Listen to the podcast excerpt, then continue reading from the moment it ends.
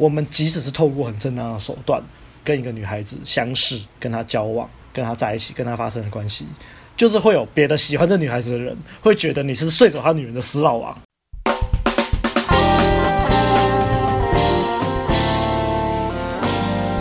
嘿呦，大家好！嘿呦，大家好！大家好！那欢迎大家进入我们的新篇章啊！我们又来到了这个人生指南呐、啊。那今天就是问路人。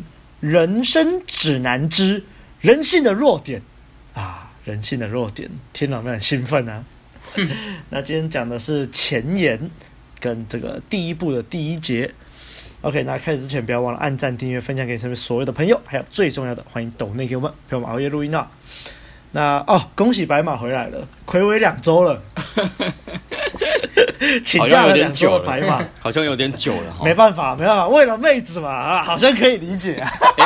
哎哎哎，我我要先讲一下，上一周你们不是录那个区间车搭讪吗？我为什么请假呢？因为我那天晚上刚好也在跟妹子打炮，那个妹子就是在公车上搭讪认识的。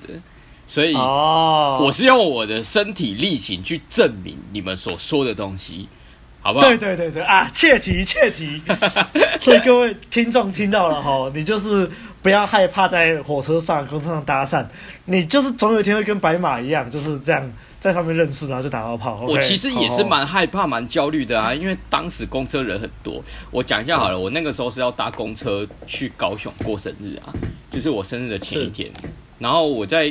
车上我就看到他就站在我前面，然后我就觉得干好好害怕哦，反正我等下就要下车了，我我还是不要打好了。可是我心里面就想到了某一件事情，这个懂的人知道某一件事情，对，懂的人知道我在讲什么。后来我就被激到，我就想说干，我一定要走过去跟他讲话，然后结果一讲就有炮打了，对啊啊，真的有没有这个炮就是在一念之间，太夸张了。当时真的本来是想要退的呢。就真的是一念之间而已，真的。所以大家知道，当你在犹豫你要不要上的时候，你就是要上啊，因为你会犹豫，代表你想要啊。OK，嗯，一念之间的，一念之间。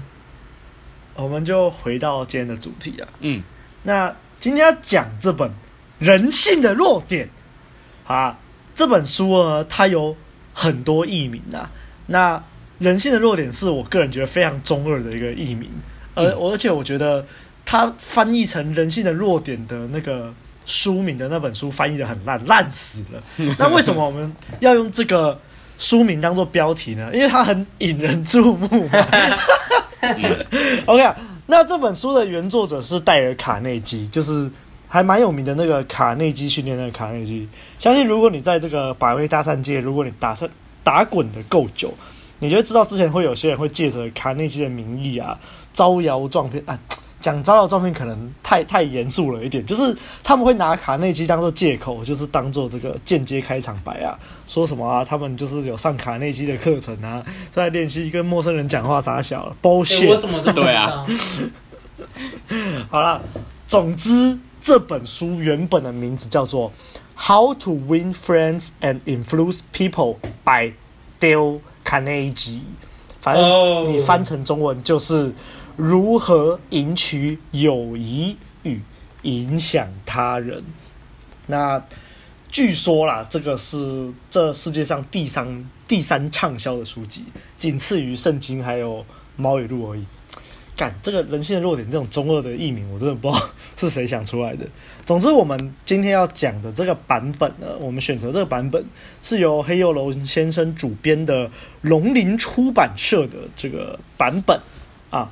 那但是这个版本目前的中译版好像是缺货的，所以我们会像这个有人会附那个 The Rational Mail 的那个网址一样，我们会附上这个戴尔卡内基的原文书的网址。那如果你英文能力还可以的，可以去买啊！如果不太行的，你也可以就是一边看一边查字典，一边对照我们问路人啊，就 OK 哈。好，那这本书基本上它分为四部啊，就你可以把它当做我们之前在讲那个分成四页这种概念好了啊。总之，它每一部里面会有几，每一部有几个小节啦，然后每一个小节都会讲述几个故事，好几个故事，好几个故事，来去几个故事。故事真的很多。然后他会讲这么多故事，就是为了去引出一个重要的心法，或者你可以说是技巧啦。那就是这样子啦。那这四步分别是：第一步，处理人际关系的基本技能；第二步，六种使别人喜欢你的方法；第三步，如何让别人的想法也跟你一样；还有第四步，成为一个领导者，如何不用攻击和引起愤怒的方法去改变一个人。啊，OK，那为什么会想讲这本书呢？主要是因为。我不知道大家有没有真的听我的故事，应该有讲到，就是说我以前其实人际关系处理的并不是很好啊，不太跟人家相处。然后大概是在我高一、高二，应该是高二的时候，我发现这本书在学校图书馆里面看到的，就跟把妹达人一样，都是在学校图书馆里面看到的。所以大家看，呃，这个古人说啊，这个书中自有颜如玉啊，还有还有另外一句是什么？书中自有黄金屋。对，书中自有黄金屋啊，就是爱看书的小孩就是赞，好不好？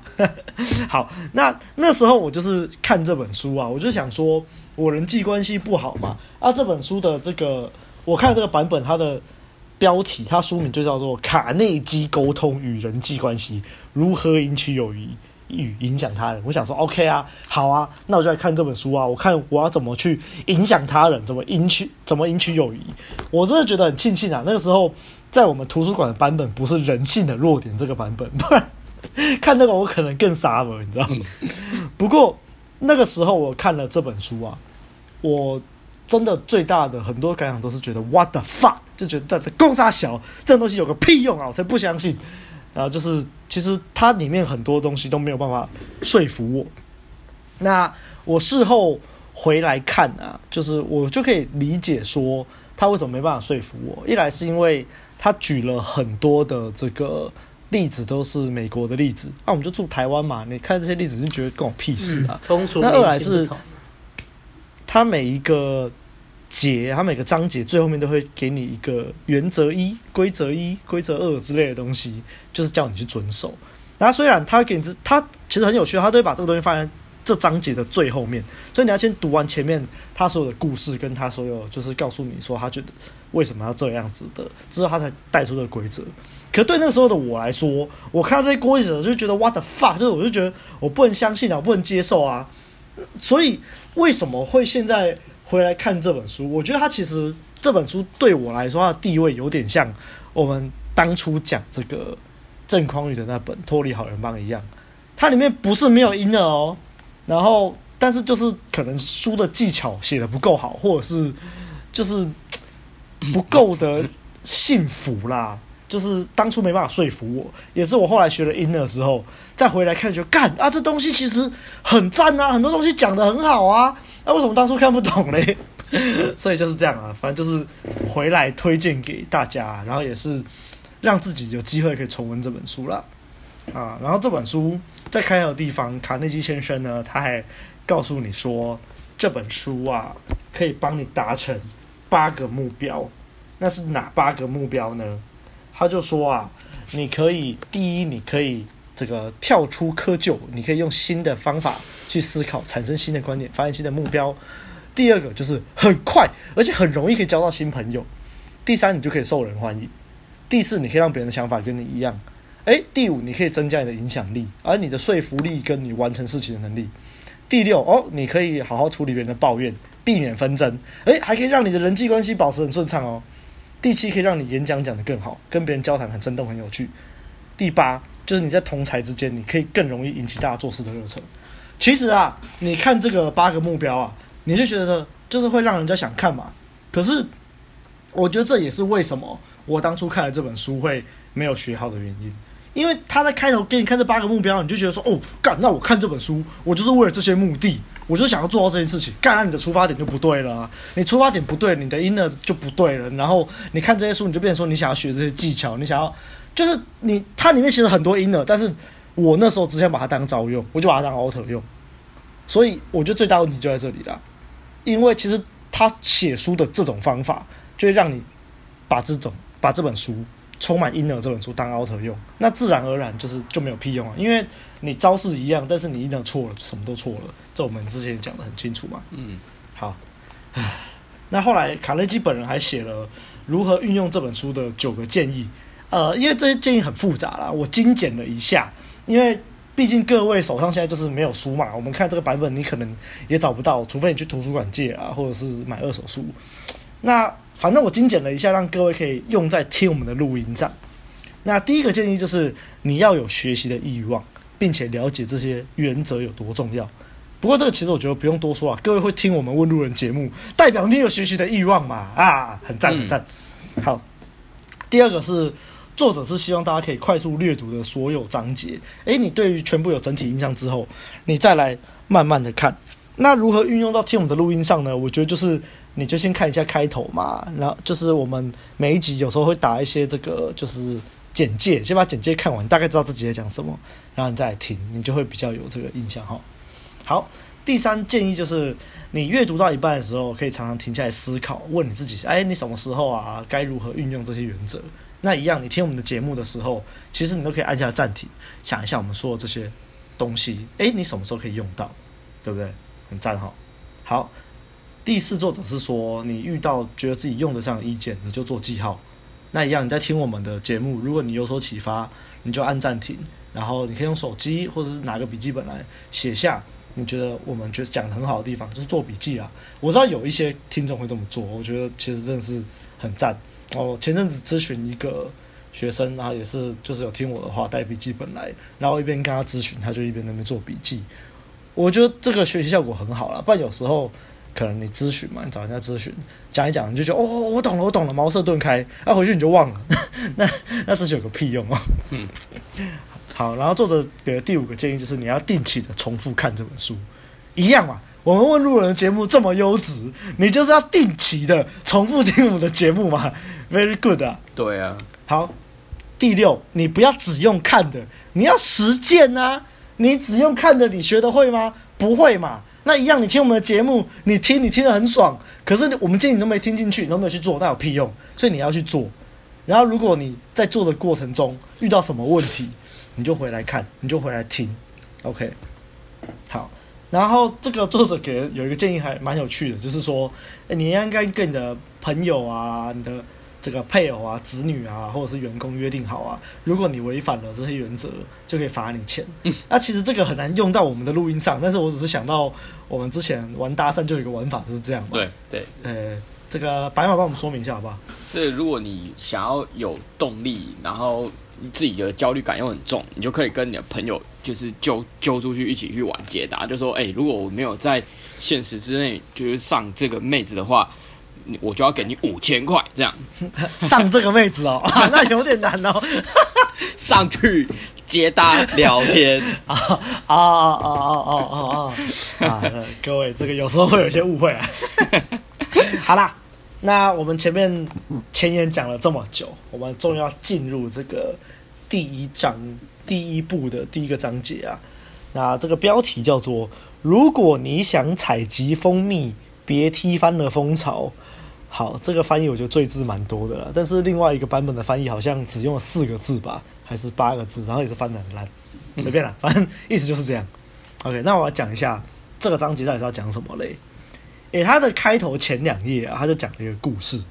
这个故事是在讲说，一九三一年美国有一个双枪杀手，叫做科洛里。不知道。那这个双枪杀手嘞，他在经过警方好几个礼拜搜索之后，哎，终于在。这个科洛里的女友的公寓中逮捕他了。OK，他被逮捕之后呢，纽约的警察局长就公开表示说：“哎呀，这个双枪杀手啊，是纽约有史以来最危险的罪犯啊，动不动就开枪杀人。”哎呦，可是哦，这个双枪杀手不是这样看待自己的哦。那天他在被围攻的时候，他在写信，信里面说：“哦，在我的外衣里面是一颗疲惫的心，但是这是一颗善良的心。”一颗不会伤害别人的心，可是很讽刺哦，在他这个逮捕行动不久之前哦，这个双枪杀手纯粹只是因为有个警察哦，把他临时停车，希望你可以出示一下你的驾照。哎呀，这个科洛里什么都不讲，拿手枪，砰砰砰就把警员射倒在地。然后还跳下车，从警察身上找出警察的配枪，再对着警察室里再开了一枪。诶，难道这就是他说的一颗善良的心吗？啊，后来这个科洛里就会判了死刑。这样行刑的时候啊，科洛里就说啊，你看，这就是我自我防卫的结果啊。OK，所以作者举这个例子的重点是说，你看这个双枪杀手科洛里，他根本到最后死到临头了，还是不觉得自己有什么错。那作者就说：“哦，这不是一个特例哦。”他举了几个例子啊，都是一些美国的黑道啊，都不认识，都不认识，对，都都不认识。然后作者就说，他就跟有一个监狱的典狱长通过好几次的信。这个典狱长就说，在监狱里面的犯人啊，他们很少认为自己是坏蛋啊，他们都和你和我一样，都是人，都会为自己的行为进行辩解。你问他，他们你们为什么要这么做啊？他们大多数人都可以提出自己的动机、自己的理由，但他们给的结论就是，我们根本就不应该被关在监狱里面啊！所以作者就说，如果连这些罪大恶极的犯人都不会为自己的行为自责，我们又要怎么强求一般人会这样子嘞？所以后来他就举了一个有名的心理学家 Skinner 的动物实验，他说啊，诶，你看，因为好行为而受到奖赏的动物。这些动物的学习速度会比较快，学习效果也比较好。反之，你因为坏行为受到处罚的动物，无论是在学习速度或是学习效果都比较差。那最近的研究显示说，这个原则在人身上也是同样的结果。所以作者结论是说，批评不但不会改变事实，反而还会招惹别人的愤恨。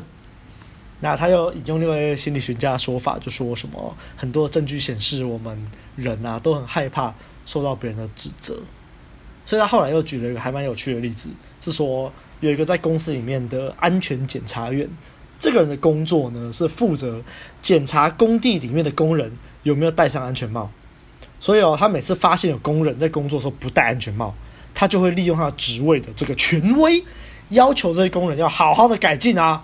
你给我把帽子戴好哦，王八蛋！可是呢，这些受到指正的工人就会觉得很不爽，而且哦，等这个检察员一离开哦，这些工人就还是会把帽子拿掉。嗯、我觉得超级可以理解啊！干，那你你看我们学生时代，如果那些教官那边鸡巴说，哎呀，你穿制服都不好好穿，把扣子扣好，你就是在教官面前把扣子扣好嘛，教官走你就把扣子解开啊，一样的例子嘛，一样啊，人就是不喜欢被别人靠背说你应该怎么做。结果后来这个检察员。他就决定说，他要改变他的方式。后来他看到这个工人不好好戴安全帽的时候，他就问工人说：“哎，这个帽子是不是戴起来不舒服啊？是不是尺寸不适合啊？” 他就会用这种很愉快的声调，去提醒这些工人，他是不是吃错药了？好，好，反正就是他。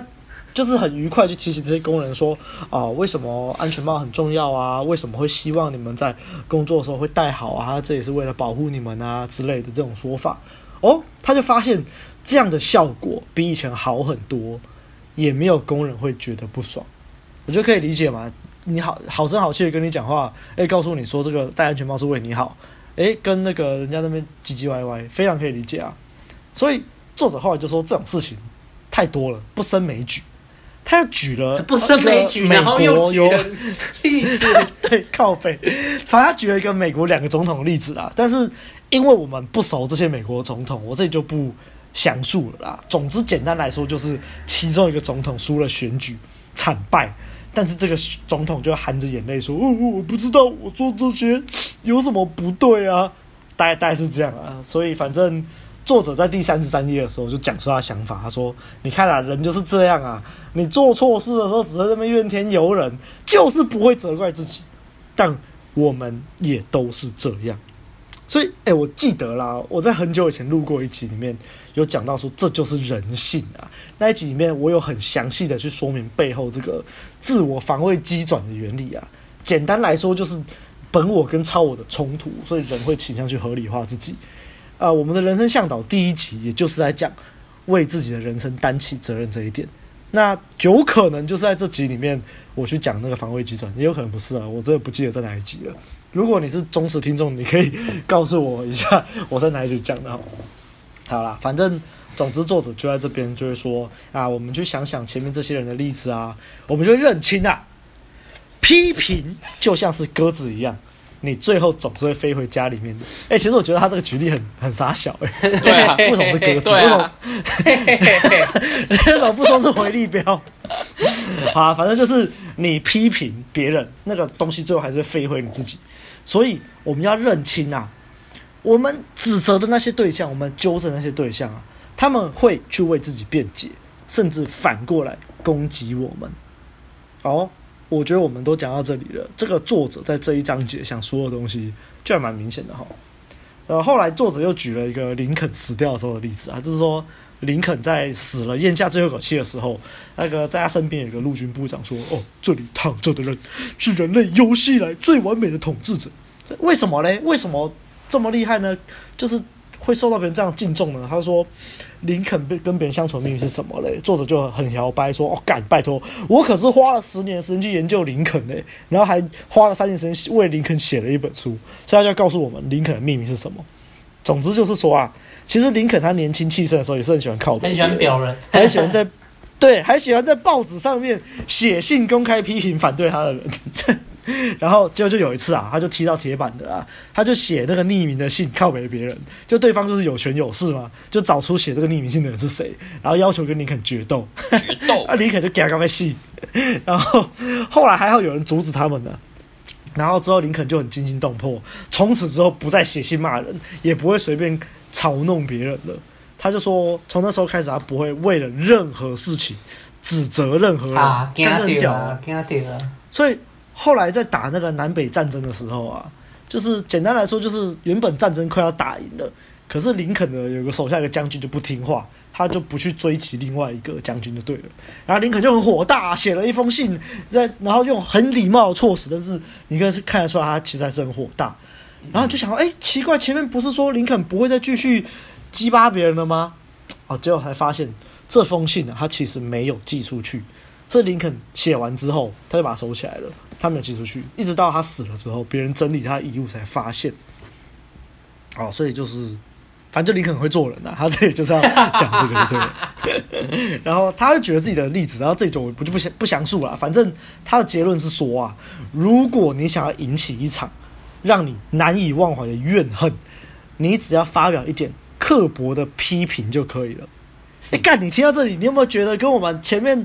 录被讨厌的勇气好像有点像啊，是说那个什么斗争漩涡那个很像嘛，啊，然后他又说这个班杰明富兰克林这个好，他好像也是美国总统吧？他有一句话就是说，我成功的秘诀就是我不说别人的坏话，我只说大家的好处。所以啊，他就作者就说啊，只有那些不够聪明的人才会去批评别人、指责还有抱怨别人，但是呢。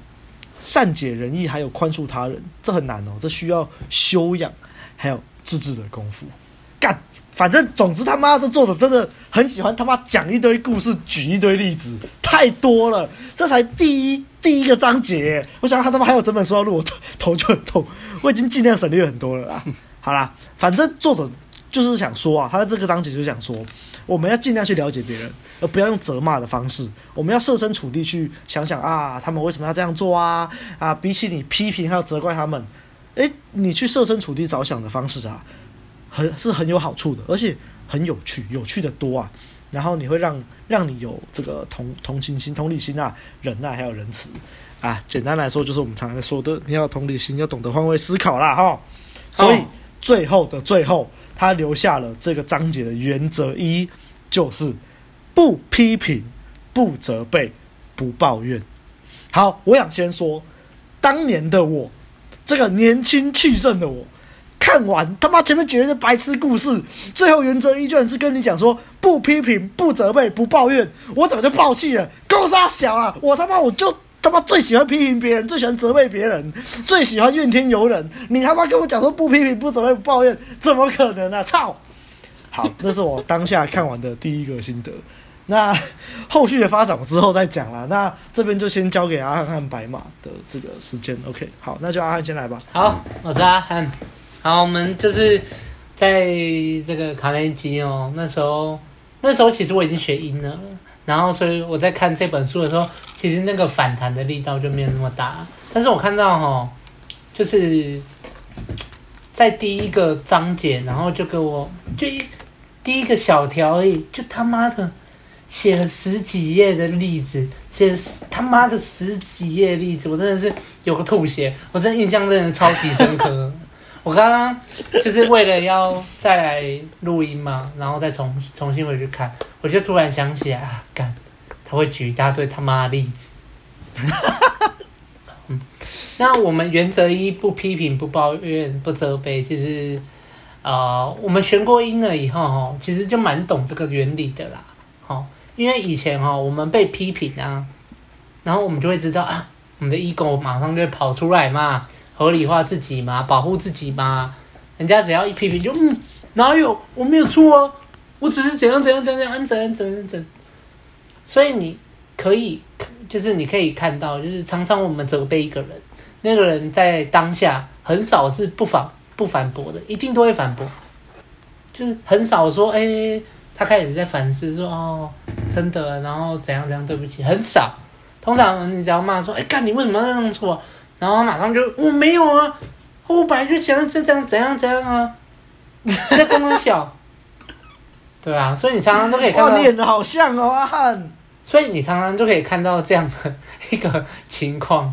啊，因为你在外面，其实这这种事情每天都在发生啊，你都看得到啊，或是发生在自己的身上啊，对啊，甚至有一些人会反驳到，就是毫无道理可循的话，都直接把它讲出来，就是说什么你为什么都不认真工作？然后就说没有啊，我也需要。我也需要一点空闲时间，我不能划一下手机哦，我不能，我不能看一下维基百科哦，奇怪，对啊，像这种就是明明客观来讲，就是啊，你就是要认真上班啊，你居然还可以把划手机当做一个就是合理化的借口，对，所以这些话都经常讲出来，就促使那个讨论或是争论就是更为更为激烈，然后到最后吵到变成说。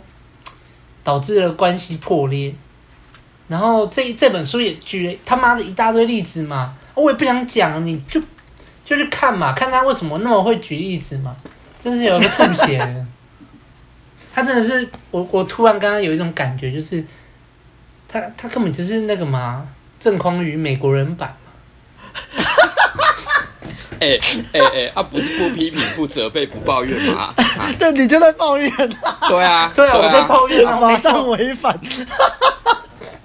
不过，我觉得，我觉得至少他举的都是一些可能对美国人来说是可能可能很贴切啦。我觉得都很贴切，因为他都举一些总统嘛。对啊，对啊。只是毕竟我们就是就是文化就不一样，真的不认识了。我里面只认识一个林肯而已。对，对。但在里面最让我印象深刻，其实是他最后一个是父亲的备忘录。那个我嗯，在当年看的时候非常印象深刻，因为你可以知道说，在我们华人华人社会中，重视的就是尊师重道、长幼有序。那像这种父亲自己检讨反思的这种故事，根本就不可能嘛，对不对？对所以，我印象这个这个父亲的备忘录，刚刚我在讲述的时候完全没有讲到啊，还是你啊？你可以帮我 大概讲一下这个父亲的备忘录是在讲什么？哦，这个父亲的备忘录就是这个父亲他写了一封信，然后他就是提到说，哎，我我现在走进房间里面，然后他好好看了他自己的孩子，然后熟睡的脸庞，然后他突然开始有一些愧疚，然后他去。思考这这些年对他的孩子的一些行为，就是可能要出门的时候，然后他的孩子很开心的找他，然后就是叫他爸爸，但是他就他爸爸就会马上就是挑出他的一些毛病，他就会说，嘿，什么衣服穿好，或者是什么，哎，吃早餐的时候不要在那玩手，反正就是一直责备他，然后很想要他儿子就是做到非常就是完美。没有错误，然后甚至就是他儿子在外面放学，然后跟朋友玩，然后可能玩到他的袜子破掉，然后玩得很激烈嘛，对不对？然后他父亲也是完全就是没有给他面子，在他的朋友面前就直接就是责备他说：“为什么袜子要玩成这样？你知道袜子很贵吗？”然后就直接强行带他回家，这样。对。所以他父亲他突然，这个父亲他突然觉得说，他看着他的孩子熟睡脸庞，他突然觉得说，他其实就只是一个小小的孩子，一个年纪不大的，也就是一个孩子嘛。那他现在所需要的，应该是好好的去引导他、支持他的人。而不是像我这样一昧的责备，然后他突然发觉说，我会责备你是因为我对你的期望很高，因为你是我的儿子。当我发现，我我我我怎么会去责备一个这么小小的孩子呢？这个父亲就非常的愧疚，所以他经过这次反思以后，他就下定决心说，以后他想要就是跟他的孩子当一个朋友。作为他孩子的一个朋友的角色，然后好好的就是去跟他一起痛苦，跟他一起快乐，然后好好的去跟他沟通，就是这样的一个备忘录，对，对啊，你在华人社会很难看到这种东西，但不可能呐、啊，别闹了，马都在那边回来，为什么不叫一声爸爸？看到人不会叫吗？所以这这一位父亲他做到了。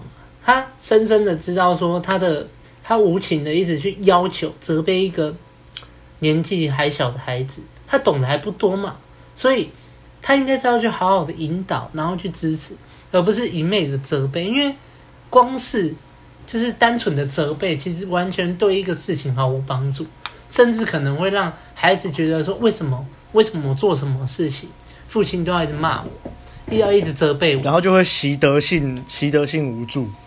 意思就是说，如果你无论做什么，你都会被骂的时候，然后他们就会那就什么都不做。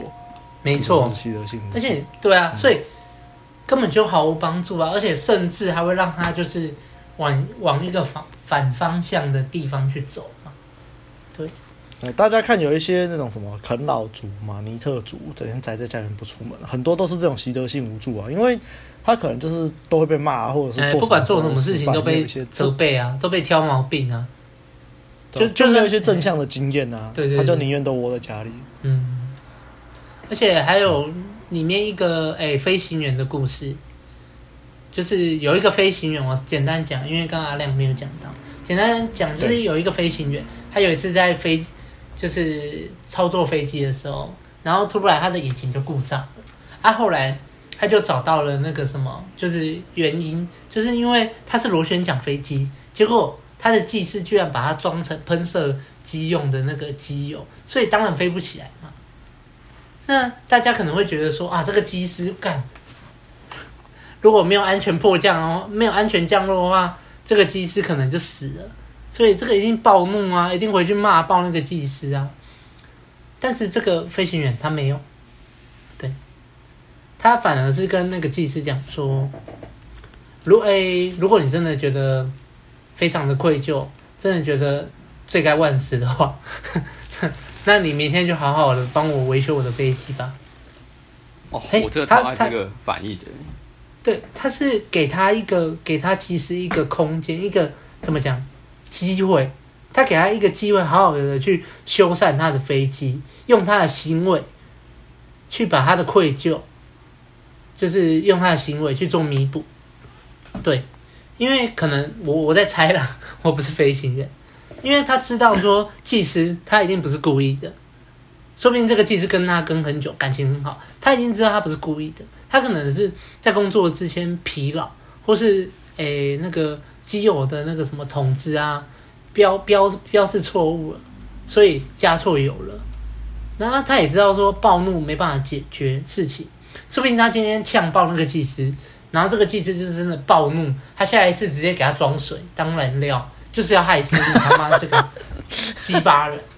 对啊，这完全暴怒就没办法解决事情，甚甚至还会招来更多的危险、更多的不幸。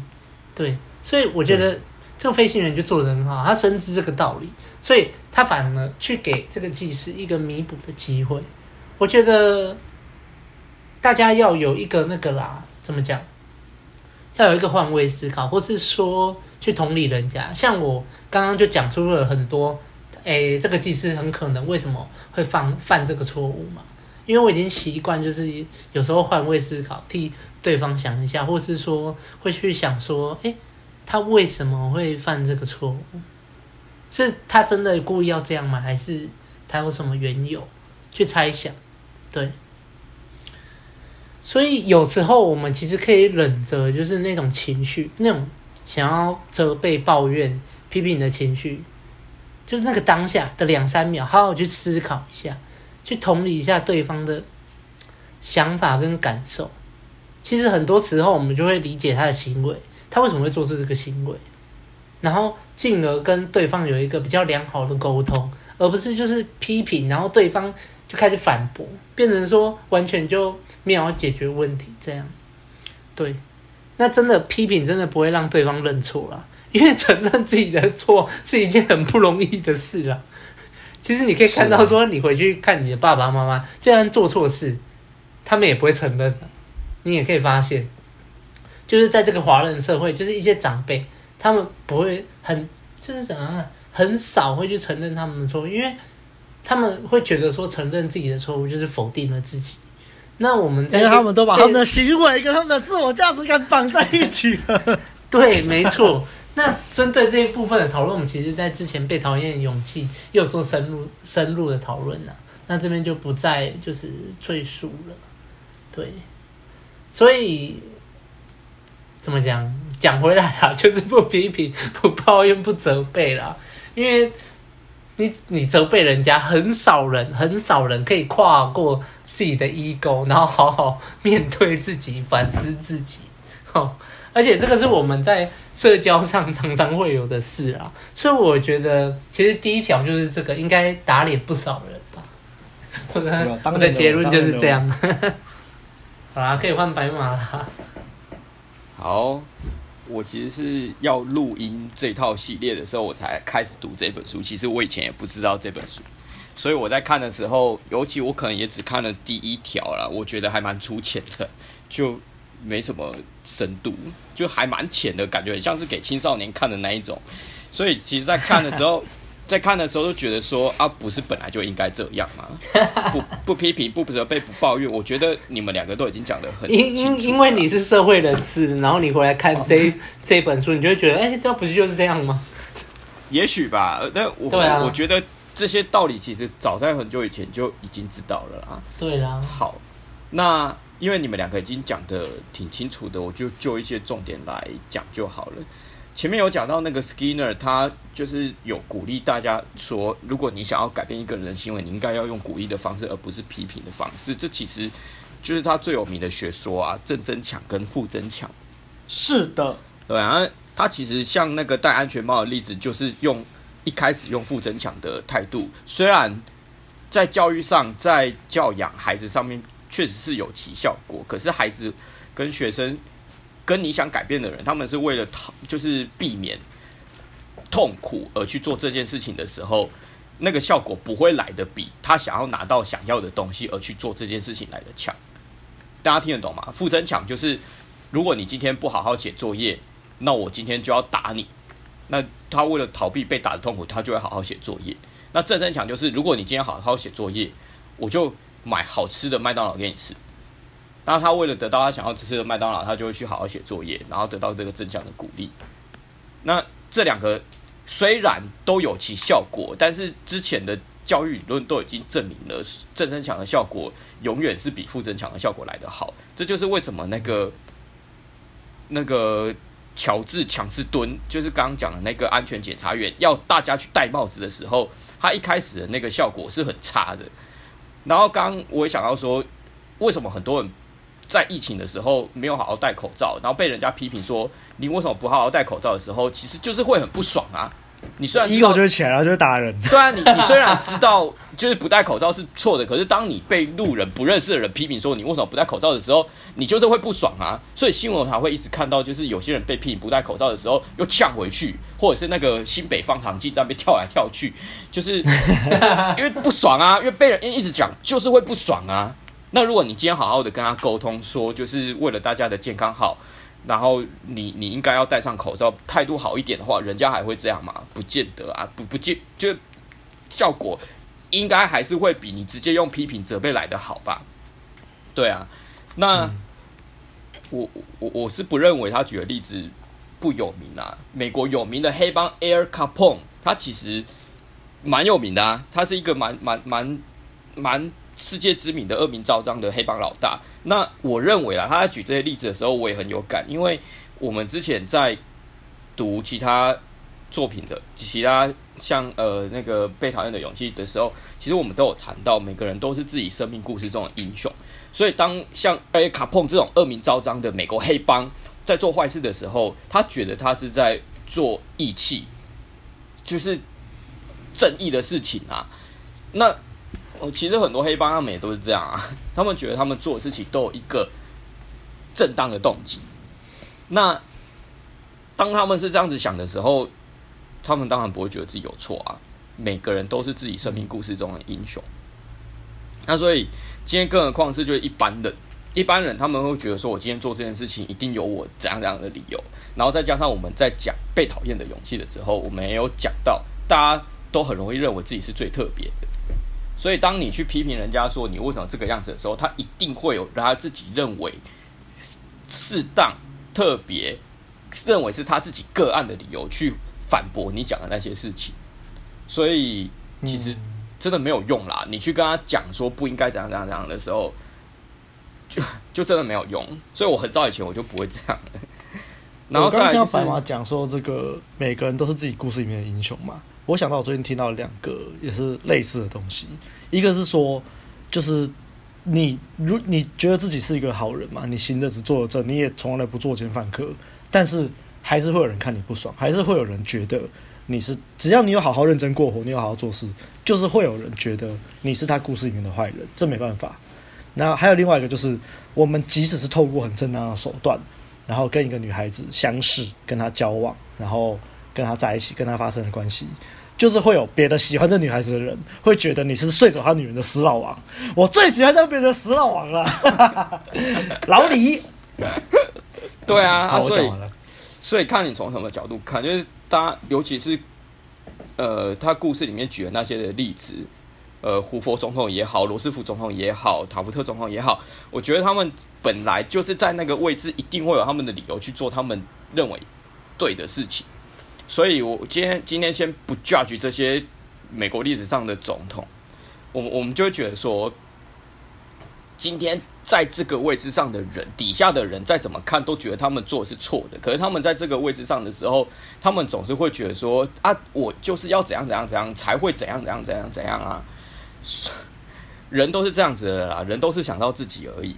所以，当他们做出伤害别人的事情的时候，本来就不一定会觉得自己有错啊。所以你跟他讲有什么用？人又不会因为你讲了这样子，然后就改变自己。他们只有人只有在想改变自己的时候才会改变自己。好，然后阿亮，你刚刚讲富兰克林，他不是总统啊，他是科学家跟政治家。哦，对啦，对啊，对对，他是科学家。然后我还蛮喜欢那个最后面父亲备忘录的那个故事，因为真真的很难得啦。我我觉得重点就是理解啦，你能做到不不责备、不批评、不抱怨这件事情，其实最重要的就是理解。我很喜欢那个有一部小说叫《战争游戏》，然后后来有被拍成电影。里面那个安德男主角讲过一句话，就是因为他们去杀虫族嘛，去杀外星人，那虫族就是被大家很讨厌。然后，但是那个安德他是可以跟虫族沟通的，他就会觉得说那些虫族之所以要伤害人类，要要跟人类发动战争，就是有他的理由在。所以安德他就讲了一句话，他说：“当你真正理解一个人或一个生物的时候，你怎么能不爱他们呢？”对啊，就是当你真正能够理解一个人他们的动机跟想法的时候，也许你就不会有那么 judge 的心态去责备他、去抱怨、去批评这样子的人。嗯，大概就是这样子吧。嘿，有时候就是立场的不同而已啦。是啊，好了，那我做一下这个我最后的结论呢。就我前面有提到嘛，我刚开始读这本书的时候，还是个。意气风发、很愤世嫉俗的，那时候好像十八岁吧，十八岁少年。然后看第一条叫我不批评、不责备、不抱怨，我就暴气，攻杀小怎么可能？其实他前面举了这么多的例子，告诉你这么多的理由。可就像我说的，这就是因为看这本书的动机就不对了。我当初看这本书的动机就是想说，我想要改善我的人际关系嘛，我想要获得一些技巧啊，想要就像仙丹文化嘛，我想要吃个仙丹，打个针，然后就是什么都 OK 了，就要告诉我，就是既然是叫我不要批评、不要责备、不要抱怨别人，我觉得傻小怎么可能？那像白马刚刚说的嘛，他看了这一条，觉得诶、其实蛮粗浅的，蛮好理解的啊。从以前就是看很多书啊，或者是什么都有教你啊，对啊。但是问题是。正是因为它精简，它的难呢、所谓大道至简呢、啊，你这个理由就是像他如果一开始标题就告诉你说不批评、不责备、不抱怨，干你就觉得说这很简单啊，他妈大家都懂啊。但问题是谁做得到？能做到的人真的很少。你看这个社会，我们台湾社会多少人做到这件事情？那所以在我学完 Inner 之后，我再回来看这一条，我会觉得说。其实作者在他的书里面都已经，他举这些例子就是告诉你说为什么要不批评、不责备、抱怨，他讲的很清楚了。就是因为你你批评了也没有用啊，对啊，你批评了别人又不会听，那你还不如就是用正增强的方式，就是好好的跟他讲，然后说明你的缘由啊，然后就是好好的鼓励对方，哎，对方就会听了。所以批评没有用嘛，责备对方没有用嘛，那抱怨就是你就是你看你刻薄嘛，你。喜欢批评别人，那别人就会想要用被讨厌的勇气的说法来说，就是你引发了权力斗争嘛，对方就跟你决斗嘛。那决斗后，就算你赢了，对方还是会想着复仇，那就冤冤相报何时了，永远不会结束啊。所以批评跟责备不会有好处啊，一来对方不会听，二来招致愤恨啊。然后抱怨抱怨就是一样，就没有什么好处嘛。有啊，你可以跟朋友抱怨一下，就是蛮爽的啦。可是你如果一天到晚在抱怨，一直在那边散发负能量，你觉得你朋友喜欢每天听你抱怨吗？这也不行嘛，对不对？啊，反正我对这张的总结就是这样子啊。以前看的时候就是听不懂、看不懂，觉得说为什么我我觉得批评别人、责备别人很爽啊，我觉得很有效啊，对啊。刚刚白马说了，负增强用我们 Spinner 的实验来说，负增强有效啊，但是它没有正增强那么有效啊。而且在人类身上，你用批评跟责备的方式，你会招惹更多的愤恨跟更多的麻烦。没错。所以，就是你批评、抱怨、责备，其实就是无效啦，无效，而且还给你带来很多的坏处。那你为什么要这么做呢？OK，那以上就是我们今天这一集的内容了。那啊，希望大家喜欢啦。那喜欢的话。喜欢我们的节目的话，不要忘了到 Apple Podcast 留下五星的好评，也可以留言给我们，我们都会看。啊，不要忘了按赞、订阅、分享给你身边所有的朋友，还有最重要的，欢迎抖内给我们，给我们熬夜录音。好，这期就这样了，大家下次见，再见，拜拜。